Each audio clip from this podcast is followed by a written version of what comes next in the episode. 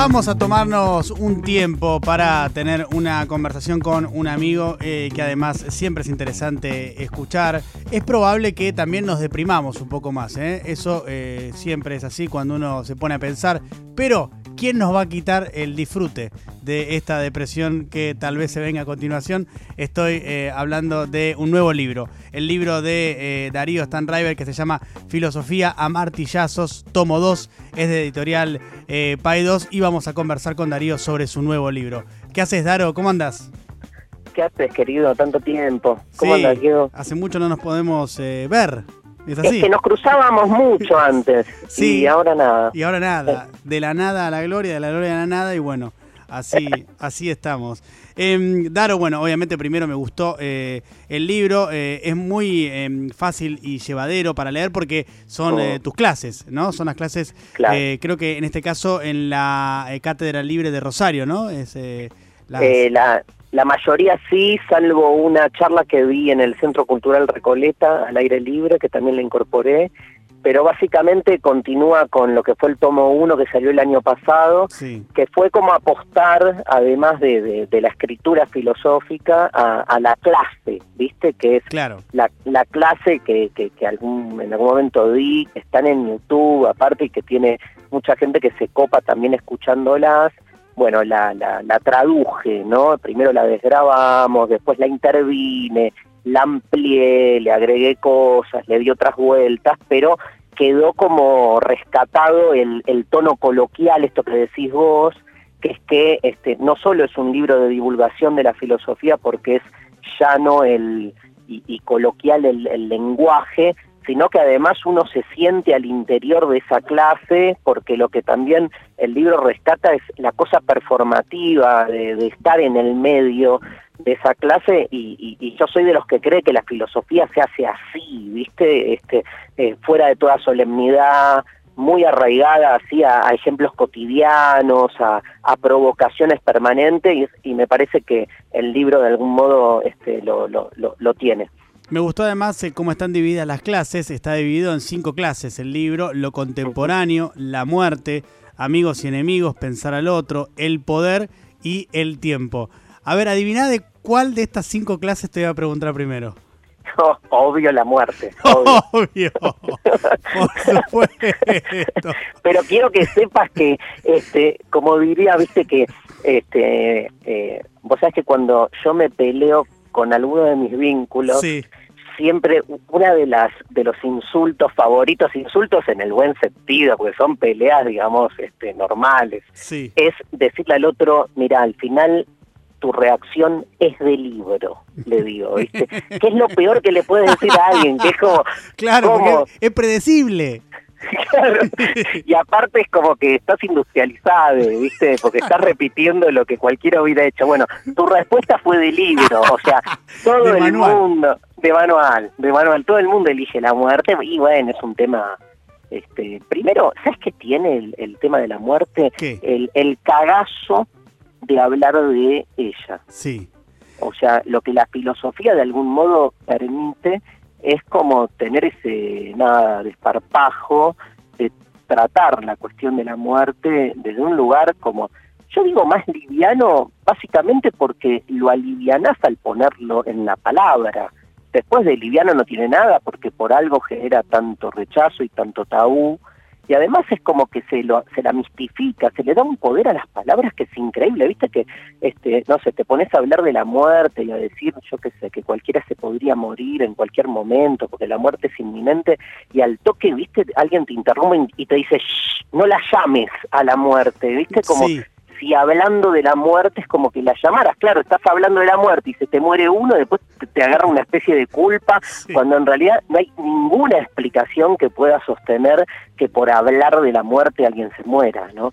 Este, entonces, este, lo que la filosofía propone más en línea con el psicoanálisis es que estos temas tienen que ser puestos en la palabra Y, bueno, lo que sí lo, lo, hago es trabajar diferentes este, propuestas así filosóficas de cómo explicar la muerte, pero también trabajo películas, ¿viste? Es como que voy voy y vengo por distintos este, recursos este, literarios, cinematográficos, artísticos en general. ¿Hay alguna eh, alguna aproximación a la muerte que te cierre más de esas aproximaciones distintas que hay en la filosofía? Sí, básicamente este, lo que eh, a mí me gusta hacer en filosofía es deconstruir lugares comunes. Entonces, eh, ante una pregunta como la tuya, te diría, lo que a mí me cierra es no caer en las formas tradicionales de pensar la muerte. Por ejemplo, que la muerte es lo que viene después de la vida. ¿Por qué? Porque esa idea del después supone que en realidad la vida hubiese continuado, pero vino la muerte y te la interrumpió, ¿entendés? Es como no asumir que la vida tiene, es como una novela, tiene un inicio y tiene un final. Y el ser humano es como que se pelea permanentemente con la idea de que este, la vida es finita. La, la muerte no es lo que viene después de la vida, la muerte es el final de la vida y por suerte la vida tiene un final y como en toda obra literaria, porque yo creo que la vida es una obra literaria, este, nos la vamos contando a nosotros mismos en función de ese guion que vamos produciendo y que por suerte tiene un punto de consumación, ¿no? Yo recuerdo ahí en en el texto el momento, una de las muertes épicas para mí fascinantes, que es la de Jesús, obviamente, una muerte increíble. Y en el Evangelio de San Juan, ¿no? Imagínate que mi abordaje de los textos son es absolutamente profano este, y respetuoso en el sentido sacro de faltarle el respeto, o sea, sacralizarlo al texto, al faltarle el respeto, porque lo, lo, expandí, ¿no? Lo, le abrís nuevas perspectivas.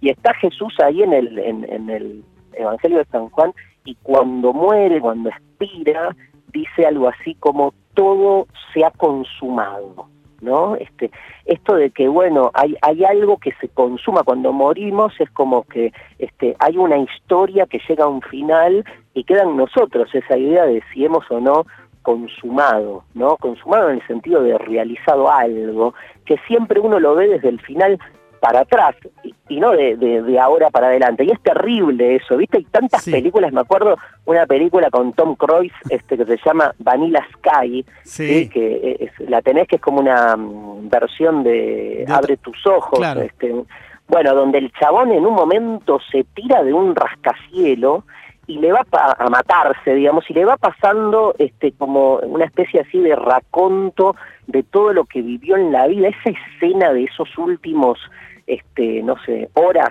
antes de morir me parece fascinante. Claro. Ahora, Daro, eh, ¿cuál es el vínculo que hay, eh, y entiendo que es un vínculo directo, entre eh, nuestra, nuestra, nuestro temor, nuestra incertidumbre con la muerte y las religiones? Y la religión es como una, una gran empresa que ha logrado este, encontrar, te diría como dice Miguel Unamuno, del cristianismo. Este Miguel Unamuno dice, el éxito del cristianismo es que le pegó donde debía, que es que nadie quiere morir y entonces el cristianismo no solo este, te promete vida eterna, sino resurrección de las almas y los cuerpos, boludo. O sea, Fascinante. todo lo que querés. Este, claro falta que te digan este y resurrección del cuerpo en el momento ideal de tu cuerpo, ¿viste? Porque este pero yo creo que el éxito es ese, es como que logra apaciguar nuestro miedo y la promesa de resurrección no es joda, ¿viste? Porque es como, claro, es como que te, te promete una, una continuidad, me parece que en ese sentido este es mucho más este contenedor farmacológico el discurso religioso que el científico que que de algún modo este, lo que te explica... Tremendo, claro. Tremendo, la vida tiene un final, el cuerpo se descompone. No hay más nada, se acabó, es, es bien, listo, olvídate. Eh. Igual viste que con, con, los pendejos tenés un tema ahí, porque vos, yo qué sé, viene un... Eh, eh, esto sobre todo se, te prende la alarma con los chicos, ¿no? Porque vienen y te dicen, no sé, se murió alguien cercano, ¿a dónde fue? ¿Dónde fue el abuelito? Claro. ¿Qué le decís? ¿Se fue al cielo, boludo? O sea, este, no, no, no. Claro. O sea, porque el pibe después este, se quiere ir al cielo, ¿entendés? O sea, vos le, le, habilitás que hay un lugar y le habilitas una para que él después vaya. Ahora, ¿la otra cuál es? Es decirle, no, mira, el abuelito se, se acabó, el cuerpo se descompuso, los gusanos se lo comieron, se volvieron petróleo y por ahí mañana cuando cargamos nafta en la IPS aparece el abuelito. No, para un poco de humor, porque también... Es más complejo, claro. Eh, sí, sí, necesitas un relato más simple y ahí el cristianismo entra entra de lleno, entra bien. Eh, es fabuloso. yo creo que es la empresa más exitosa de, que, creó la humanidad, ¿no? Bueno, lleva más de dos mil años, ¿no? Eh, de, vigencia, con mucha vigencia. Fíjate todas las estrategias de marketing, la fidelización de los clientes. Fidelización viene de fe, ¿no? Digo, no nos olvidemos ahí hay una relación muy directa. Hay muchos filósofos que, que todo el tiempo trabajan la religión institucional, ¿eh? no el, la creencia que podamos tener de modo más anárquico cada uno. La religión institucional este, la trabajan, por un lado, como un, sistema empresarial, obviamente, y por otro lado también, sobre todo el cristianismo, como un gran espectáculo, ¿no? Fíjate que el, cristianismo es la religión que está basada en lo visual, porque el Cristo crucificado, este, aparece fuertemente lo icónico, el judaísmo en el Antiguo Testamento no, está, no es visual, es, es más auditivo, o sea, Dios nunca se presenta, siempre habla, entonces lo estás escuchando detrás de una zarza ardiente, arriba de un monte. Eh, es muy interesante esta idea de, de que el cristianismo nos trae eh, en su relación con lo visual y con la idea de espectáculo, para pensar también en nuestro mundo de hoy. Estamos hablando con eh, Darío Stanriver eh, acerca de la publicación de su nuevo libro, Filosofía a martillazos, tomo 2, en el que habla de todos estos temas. Recién hablábamos de la muerte, pero también se habla de otras cuestiones como lo contemporáneo, amigos y enemigos, pensar al otro, el poder y el tiempo. ¿De otro, de qué otro tema crees que te voy a preguntar ahora? De esto que está aquí del tiempo, claramente. ¡No! ¡No! Le re... Del poder, del poder, del poder, del poder. El tiempo igual está ahí, ¿eh? lo tengo ahí mano a mano. ¿eh? eh Mira, el, el, capítulo del tiempo hay dos capítulos, porque el, el de lo contemporáneo, el capítulo de lo contemporáneo, este que lo agregué al final, iban a ser cuatro capítulos, pero agregué ese quinto que es básicamente la pregunta de si la filosofía tiene que este, dedicarse a, lo actual, ¿no? Sobre todo con esa crítica que se le hace a la filosofía, que estamos, el mundo se cae a pedazos y nosotros nos estamos preguntando si la nada es negra, ¿no? Y cosas por el estilo. Y entonces, este, bueno, esa es un poco la, eh, la, relación con el tiempo, pero en, conexión a, a, cuál es la métier ¿no? de la filosofía. Y en relación al poder, este, bueno, es, es, es de lo que más trabajan este, los distintos pensamientos. Eh, está muy basado en, en Foucault el, el, capítulo.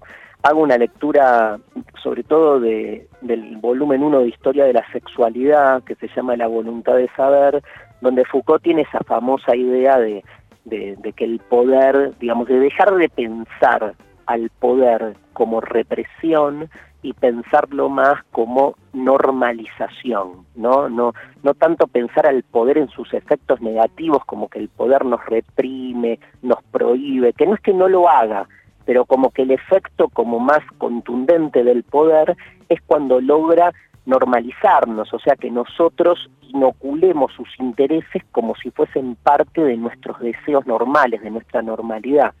Salir, por ejemplo, a bancar a, a, bancar eh, eh, la o estar en contra de la expropiación de Vicentín, ponele. Ponele, de una, de una. Pero digamos, este, porque ahí, digamos, claramente, digamos, este, eh, se hace como se piensa como que te están sacando algo propio, ¿no? Este, la, la, normalización tiene que ver con eso, con, con que de repente, digamos, este, uno cree que hace, no sé, la misma idea eh, del, del individualismo es una idea, o la idea de la meritocracia es una idea normalizada. Digo, este, cuánta gente repite esto de que este, eh, en realidad uno este, posee lo que merece y, y, la mayoría de los que están repitiendo eso probablemente sea gente este, que este, genere muchísimo esfuerzo para lograr mucho y no tenga nada, digamos. Este, y sin embargo está como instituido el valor de la meritocracia como un valor normal. El problema es qué es lo normal, ¿no? Este, y, y bueno, la misma palabra, normal, que la damos como una palabra así este, llana, como una palabra evidente, te das cuenta que normal viene de norma. O sea que normal es lo que está sujeto a una norma. Y sin embargo nadie piensa la normalidad en esos términos, no como producto de una norma, sino como algo que se da por sí mismo. Entonces es, eh, es correrse de ahí, es entender, el capítulo busca eso, no tanto eh, una lectura del poder tradicional, viste que a nosotros hasta nos conviene, Diego, construir un imaginario del poder como algo externo a nosotros, monstruoso. Es, más fácil, es más tranquilizador eso. Ahora cuando, cuando te das cuenta que estás atravesado por el poder, ahí ya es más inquietante. Tremendo, Diego, y, y además cuando lo pones al poder afuera, todavía crees que podés resistirle. Porque, claro, porque vos decís, ahí está, ¿quién es el poder? Son, Entonces son esos cinco que están ahí. Son esos cinco que están ahí, tal cual. Y le pones nombre y apellido. Este, ahora, cuando te das cuenta que vos estás atravesado por el poder, este, porque estás normalizado, pelearse contra el poder es pelearse contra uno mismo. Y esa te la regalo, a ver quién se anima a generar esa especie de escisión de sí y dar una pelea contra tu propio dogma del que en general uno no duda. Em, impuesto a las grandes eh, fortunas o eh, eh, impuesto solidario, como le quieran llamar. Em, no, eso, no digo, no, no te tiene que ver justamente con esto que estamos hablando, me parece, con esa internalización del poder, ¿no? Digo. Claro, con el con el sentido común. Es eso. Yo creo que la palabra como más más clara sería eso. Porque vos, perdón, Daro, ¿eh? vos decís, eh, son aproximadamente 12.000 personas que van a ser alcanzadas por ese, ese impuesto. ¿Cómo puede ser que haya muchas más de 12.000 que, que, que, lo, que se opongan? Sí, sí, sí. Bueno, pero el otro día veía una nota en, en, La Nación que circuló ahí por las redes que, que decía como este, la nota decía algo así como el extraño caso de la Argentina, un país que odia a sus ricos. Ah, ¿La viste esa? Espectacular. La vi el viernes eh, y yo te digo, yo ya me río con esa cosa, porque digo, no, digo, no puede ser, porque eh, entiendo que el emisor de ese discurso eh, está convencido de eso, ¿no? Está convencido. Sí, sí, pero, pero ahí te das cuenta que entonces no son 12.000, porque ahí está representada la mitad del país también, ¿no? este, y entonces hay una idea, o sea, este, no se trata, pero ahí de nuevo, es un tema, eso también lo trabajo en el capítulo, es un tema de formatos, no es un tema de contenidos, o sea, ya ni siquiera es eh, lo discutible ahí es este que es un rico, si querés, este, sino por qué el planteo permanente desde los medios tiene que estar estructurados en términos de amor y odio, de posturas tan antagónicas, justamente en el capítulo de, lo contemporáneo, que es que si la filosofía tiene que este, analizar o no la actualidad, yo esa clase la di hace unos años y decidí sostener, mantener el ejemplo que fue justo eh, cuando, ¿vos te acordás cuando este, Natacha Haidt, este, ya fallecida, fue al programa de, de e hizo una denuncia así, este, muy muy impactante de pedofilia este y cosas por el estilo. Y entonces mi, mi, pregunta en el libro es si la filosofía tiene que trabajar eso digamos este y, y, porque hay muchos que te dicen este que si hablas de eso en realidad perdés el rigor filosófico porque te estás metiendo con cuestiones no solo de coyuntura sino con cuestiones supuestamente del espectáculo, ¿no? Ni siquiera, este, y, y me parece que este, ahí esto, en, en, el capítulo, yo lo que estoy todo el tiempo como tratando de, de, pensar, no es tanto, digamos, este, ir o no ir al programa de Mirta, ponele, sino yo digo algo así como, el problema es la mirtización del espacio público, ¿viste? O sea, hasta qué punto ese tipo de debate que se da y estructurado de ese modo, y te cuento que este año yo fui, terminé loco, arranquen la página del libro. Es espectacular. es espectacular. E, estaba Juanita. Obvio, está pero es este, este y sucumbió un poco al poder, sucumbió al poder Darío. desde, desde, que nací, no te, no te esa, esa debería ser nuestra remera, Daro. Deberíamos poner una remera que diga, sucumbimos al poder desde que nacimos.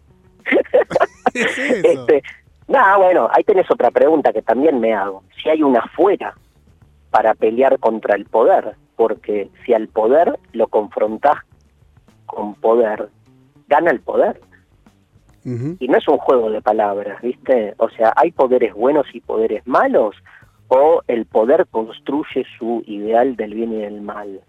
Son preguntas, mi libro está, mis libros están llenos de, preguntas más que de certezas, ¿viste? por eso está bueno.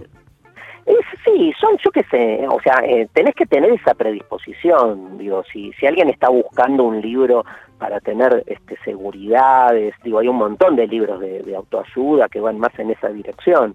Los libros de filosofía son más libros más subversivos en el sentido de que subvierten cierta tranquilidad y como te decía antes, este, buscan más pelearse contra el sentido común, ¿no? Contra una forma de pensar que es la que está establecida como única y normal. Eh, Darío, Diego, escuchen, yo el sábado a la tarde ya tengo algo que hacer. ¿Qué vas a hacer? Ver un encuentro impresionante en Instagram Live porque se cumple un sueño mío. Va a estar Darío y Mauro, ¿eh? el hermano Mauro. ¿Qué? Enloquezco. El, el otro, el otro sábado, ¿eh? es este el sábado el 19, el 19, sí. Ay, qué ah. suerte, ya iba a estar esperando este sábado, o sea, el 19. Eh, Bien. ¿Qué, ¿Van a ser la, dupla técnica de Stan River? Mira, nunca hicimos nada este, desde que empezó la, la, cuarentena, tampoco hicimos nada más que alguna entrevista que nos hayan hecho este, en algún medio, pero este, se me ocurrió presentar este libro de un modo distinto y le pregunté a Mauro y me dijo que sí, obvio, así que la presentación de Filosofía Martillazos va a ser un Instagram vivo, obvio, libre y gratuito en, en, en mi cuenta, en la de Mauro, el sábado 19 a las 18 horas y le vamos a vamos a ver qué dice Mauro sobre la muerte que tiene un montón para decir. claro, tiene un montón tiene un montón lo voy a hacer recorrer los capítulos del libro a ver qué nos dice. Me encanta. eh, Darío Stan Driver quien habla con nosotros el, libro se acaba de publicar cómprenlo porque está buenísimo es filosofía a martillazos eh, tomo 2 eh, Daro como siempre es muy lindo hablar con vos a mí también, me encanta. Eso es un grosso, te sigo mucho, te recontra felicito por este programa hermoso. Vamos. Los, los invito este domingo, sí. 13, estoy con Luciana Pecker haciendo de construir el amor en cuarentena en el Conex. Ah, muy bien. ¿Y cómo, cómo, se, cómo se, se compra? en, la, en la página del Conex se compra una entrada que es como un link para entrar en ese día a ver nuestro debate y participar porque hay todo un chat y este, debatimos tres temas. Tenemos tres posturas muy antagónicas sobre la monogamia, el orgasmo y el deseo. Espectacular, muy gitero. Eh, muy gitero. Entonces, eh, ahí en el Conex eh, sacan las entradas en la página y lo ven a Daro con, con nuestra amiga Lupeker también. Daro, gracias por la entrevista. Te mando un abrazo enorme. Abrazo, gracias. Chao, chao.